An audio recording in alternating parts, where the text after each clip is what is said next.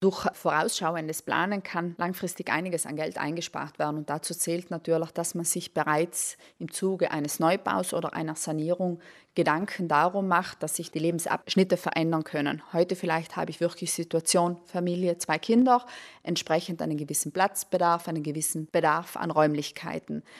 Morgen ziehen die Kinder aus, man wird selber älter, hat den Bedarf dann vielmehr auch nach barrierefreiem Wohnen. Das heißt, dass ich wirklich auch entsprechend wenig Stufen habe, mich in einem Badezimmer entsprechend umdrehen kann, auch mit Gehhilfe schlimmsten Fall, beziehungsweise mit Rollstuhl. Also all diese Dinge sollten im Zuge eines Neubaus und auch einer Sanierung natürlich entsprechend mit berücksichtigt werden. Das kostet unterm Strich weniger als zu einem späteren Zeitpunkt aufwendige Sanierungsarbeiten an der Wohnung vornehmen zu lassen. Für ein vorausschauendes Wohnkonzept sind mehrere Bereiche zu berücksichtigen. So zum Beispiel jetzt bereits bei der Aufteilung der Räume daran denken, wo kann was positioniert werden, um eventuell heute die großzügige Wohnung in einem zweiten Moment vielleicht auch zu halbieren, zwei kleinere Wohneinheiten daraus zu machen mit den Elektroleitungen entsprechend schon so fahren, dass auch ein Abtrennen der großen Wohnung und das Aufteilen in zwei kleine jederzeit möglich ist.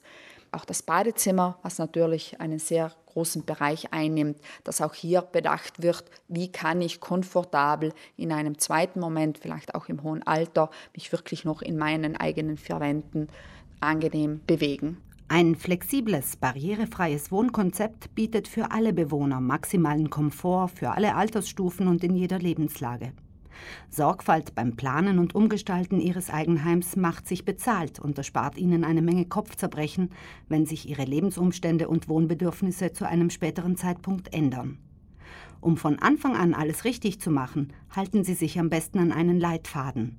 Den gibt's auch online zum Herunterladen. Die Verbraucherzentrale hat auf ihrer Internetseite ein Infoblatt, wo es eben darum geht, vorausschauend planen spart Geld, flexible Wohnkonzepte, wo noch weitere Tipps enthalten sind.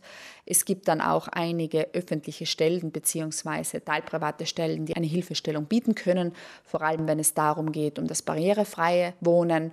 Und natürlich ganz, ganz wichtig, auch den eigenen Planer bestenfalls einen Einrichtungsplaner dazu nehmen oder den Planer, der einen bei der Sanierung oder beim Neubau hilft, darauf hinweisen, dass man eben diese Möglichkeiten entsprechend mit einkalkulieren möchte.